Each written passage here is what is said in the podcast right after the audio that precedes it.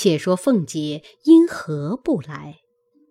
头里为着倒比邢王二夫人迟了，不好意思。后来旺儿家的来回说，莹姑娘那里打发人来请奶奶安，还说并没有到上头，只到奶奶这里来。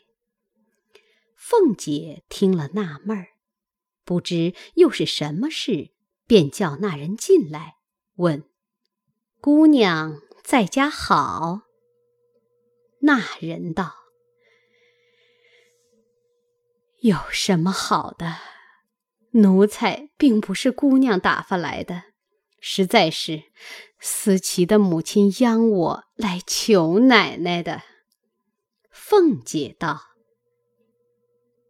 思琪已经出去了，为什么来求我？那人道：“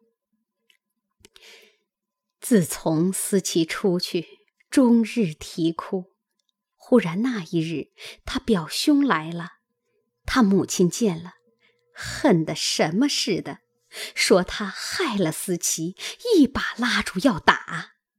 那小子不敢言语。”谁知思琪听见了，急忙出来，老着脸和他母亲道：“我是为他出来的，我也恨他没良心。如今他来了，妈要打他，不如勒死了我。”他母亲骂他：“不害臊的东西，你心里要怎么样？”思琪说道：“一个女人配一个男人。”我一时失脚，上了他的当，我就是他的人了，绝不肯再施身给别人的。我恨他为什么这样胆小，一身做事一身当，为什么要逃？就是他一辈子不来了，我也一辈子不嫁人的。妈要给我配人，我原拼着一死的，今儿他来了，妈问他怎么样？若是他不改心，我在妈跟前磕了头，只当是我死了。他到哪里，我跟到哪里，就是讨饭吃，也是愿意的。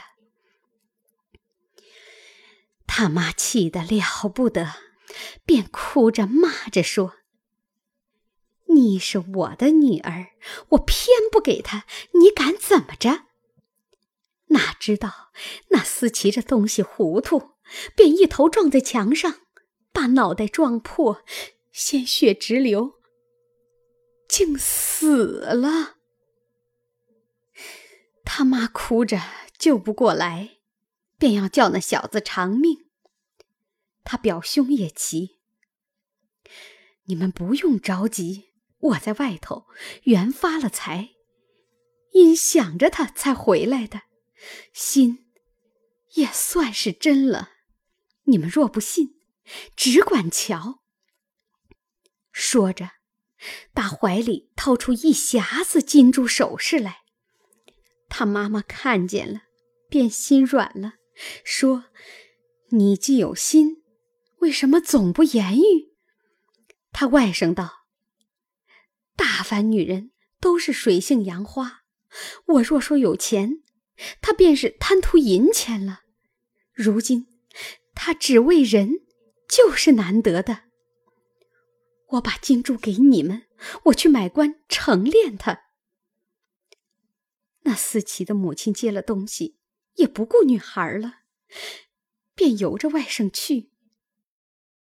那里知道他外甥叫人抬了两口棺材来，思琪的母亲看见，诧异说：“怎么棺材要两口？”他外甥笑道。一口装不下，得两口才好。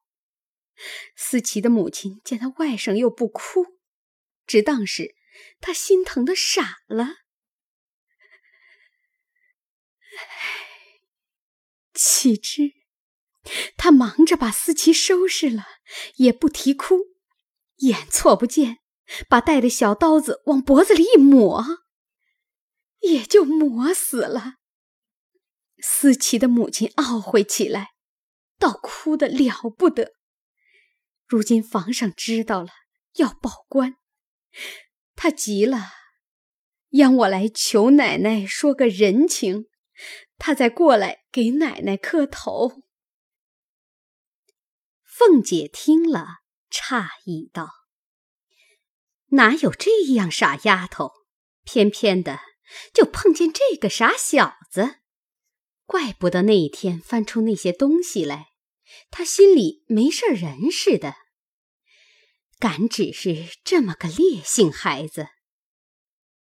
论起来，我也没这么大功夫管他这些闲事。但只你才说的，叫人听着。”怪可怜劲儿的，也罢了。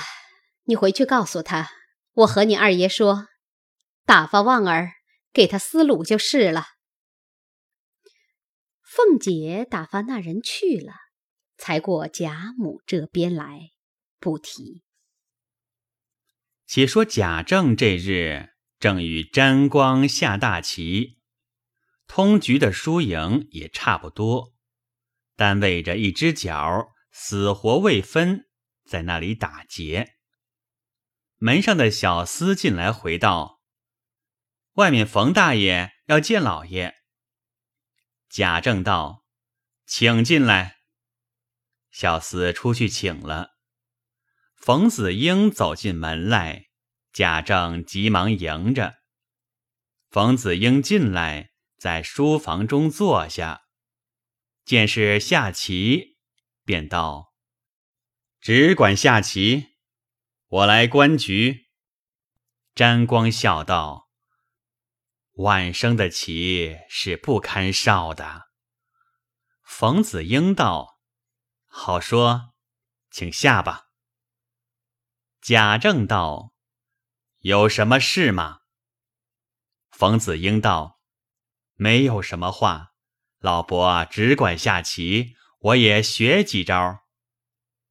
贾政向沾光道：“冯大爷是我们相好的，既没事，我们索性下完了这一局再说话。冯大爷在旁边瞧着。”冯子英道：“下彩不下彩？”沾光道：“下彩的。”冯子英道：“下彩的是不好多嘴的。”贾政道：“多嘴也不妨。横竖他输了十来两银子，终究是不拿出来的。往后只好罚他做东便了。”沾光笑道：“这倒使得。”冯子英道：“老伯和詹公对下吗？”贾政笑道：“从前对下，他输了；如今让他两个子儿，他又输了。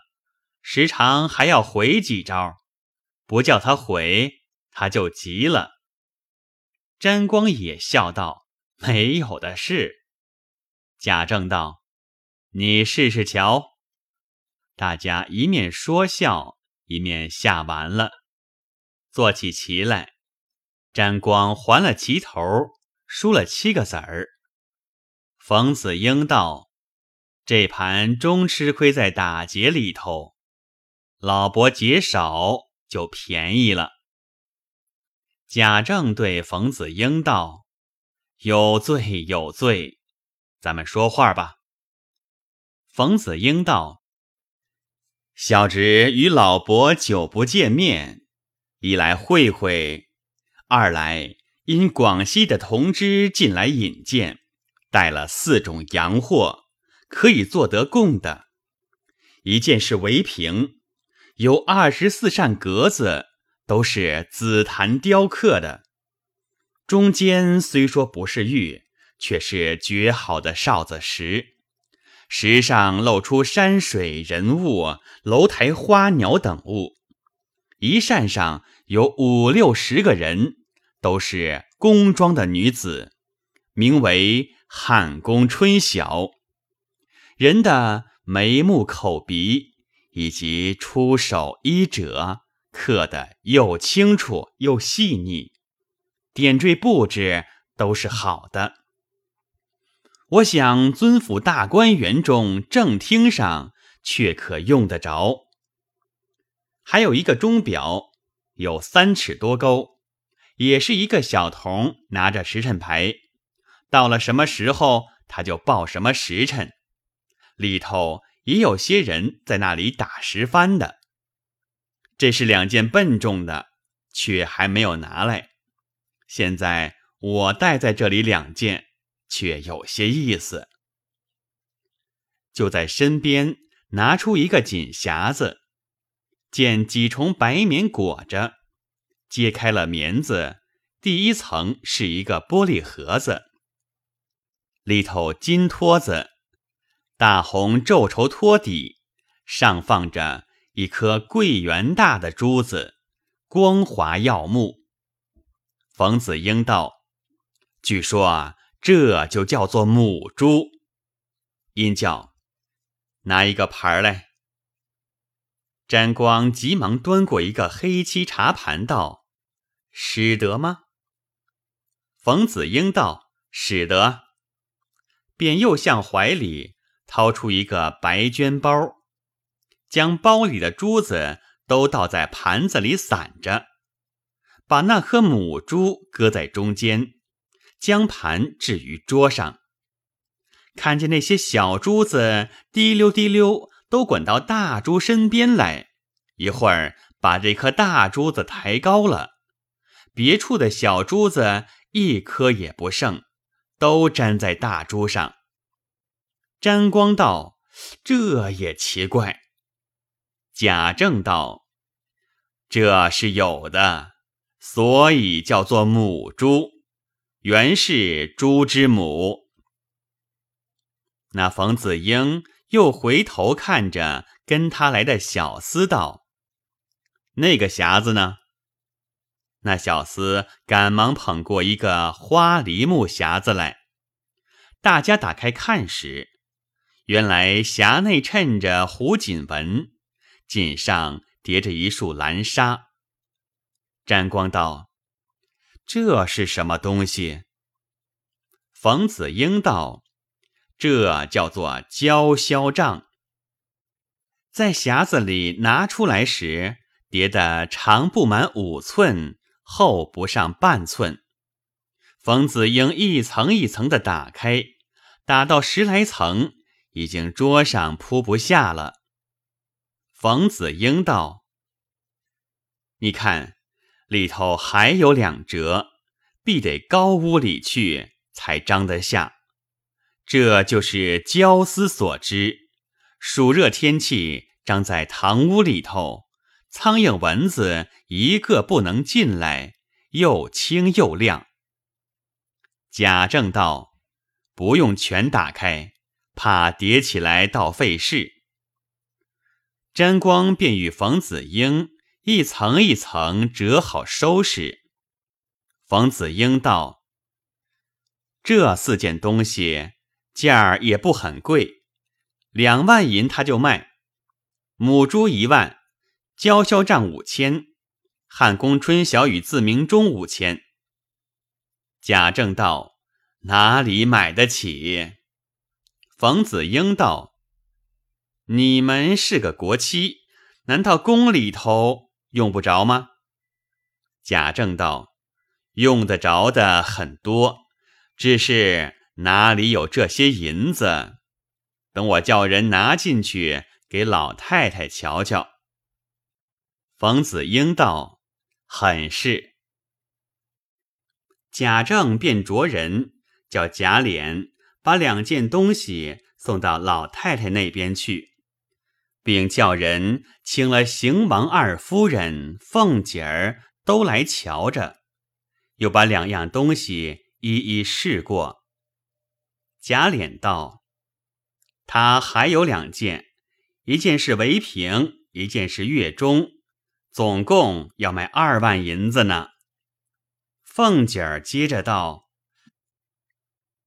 东西自然是好的。”但是哪里有这些闲钱？咱们又不比外任督府要办贡。我已经想了好些年了，像咱们这种人家，必得置些不动摇的根基才好，或是祭地，或是义庄，再置些坟屋。往后子孙遇见不得意的事，还是点底子，不到一败涂地。我的意思是这样，不知老太太、老爷太太们怎么样？若是外头老爷们要买，只管买。贾母与众人都说：“这话说的倒也是。”贾琏道：“还了他吧，原是老爷叫我送给老太太瞧，为的是宫里好进。谁说买来搁在家里？老太太还没开口，你便说了一些大家丧气话。”说着。便把两件东西拿了出去，告诉贾政，只说老太太不要，便与冯子英道：“这两件东西好可好，就只没银子，我替你留心，有要买的人，我便送信给你去。”冯子英只得收拾好，坐下说些闲话，没有兴头。就要起身，贾政道：“你在我这里吃了晚饭去吧。”冯子英道：“罢了，来了就叨扰老伯吗？”贾政道：“说哪里的话？”正说着，人回，大老爷来了。贾赦早已进来，彼此相见，续些寒温。不一时，摆上酒来，摇转罗列，大家喝着酒。至四五旬后，说起洋货的话。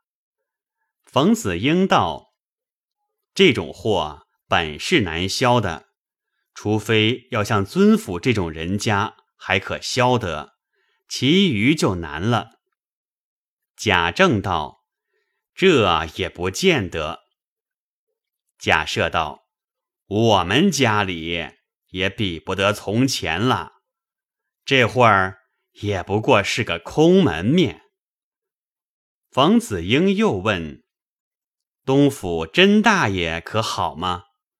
我前儿见他说起家常话来，提到他令郎续娶的媳妇远不及头里那位秦氏奶奶了。如今后娶的。”到底是哪一家的？我也没有问起。贾政道：“我们这个侄孙媳妇儿也是这里大家，从前做过京畿道的胡老爷的女孩。”冯子英道：“胡道长我是知道的，但是他家教上也不怎么样，也罢了。”只要姑娘好就好。贾琏道：“听得内阁里人说起，雨村又要生了。”贾政道：“这也好，不知准不准？”贾琏道：“大约有意思的了。”冯子英道：“我今儿从吏部里来，也听见这样说。”雨村老先生是贵本家不是？贾政道：“是。”冯子英道：“是有福的，还是无福的？”贾政道：“说也话长。他原籍是浙江湖州府人，流寓到苏州，甚不得意。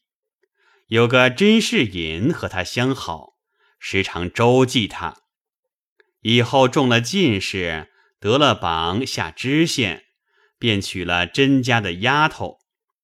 如今的太太不是正配，岂知甄士隐弄到零落不堪，没有找处。雨村革了职以后，那时还与我家并未相识，只因舍妹丈林如海公。在扬州巡盐的时候，请他在家做西席，外甥女儿是他的学生，因他有起父的信要进京来，恰好外甥女儿要上来探亲，林姑老爷便托他照应上来的。还有一封荐书，托我吹嘘吹嘘。那时看他不错，大家常会。岂知雨村也奇，我家世袭起。从代字辈下来，宁荣两宅人口、房舍以及起居事宜，一概都明白，因此遂觉得亲热了。尹又笑说道：“几年间，门子也会钻了，由知府推升转了御史，不过几年，升了吏部侍郎。”属兵部尚书，为这一件事降了三级，如今又要升了。冯子英道：“人世的荣枯，仕途的得失，终属难定。”贾政道：“像雨村算便宜的了，还有我们差不多的人家，就是甄家。”从前一样功勋，一样的世袭，一样的起居，我们也是时常往来。不多几年，他们进京来，差人到我这里请安，很还热闹。一会儿抄了原籍的家财，至今杳无音信，不知他近况若何，心下也着实惦记。看着这样，你想做官的怕不怕？假设道：“咱们家是最没有事的。”冯子英道：“果然，尊府是不怕的。一则里头有贵妃照应，二则故旧好，亲戚多，三则你们家自老太太起，至于少爷们。”没有一个刁钻刻薄的。贾政道：“虽无刁钻刻薄，却也没有德性才情，白白的一租十税，哪里当得起？”贾赦道：“咱们不用说这些话，大家吃酒吧。”大家又喝了几杯，摆上饭来。吃毕喝茶，冯家的小厮走来，轻轻地向子英说了一句，冯子英便要告辞了。假设、贾政道：“你说什么？”小厮道：“外面下雪，早已下了梆子了。”贾政叫人看时，已是雪深一寸多了。贾政道。那两件东西你收拾好了吗？冯子英道：“收好了。若尊府要用，价钱还自然让些。”贾政道：“我留神就是了。”冯子英道：“我再听信儿吧。天气冷，请吧，别送了。”假设贾政。便命贾琏送了出去，未知后事如何，下回分解。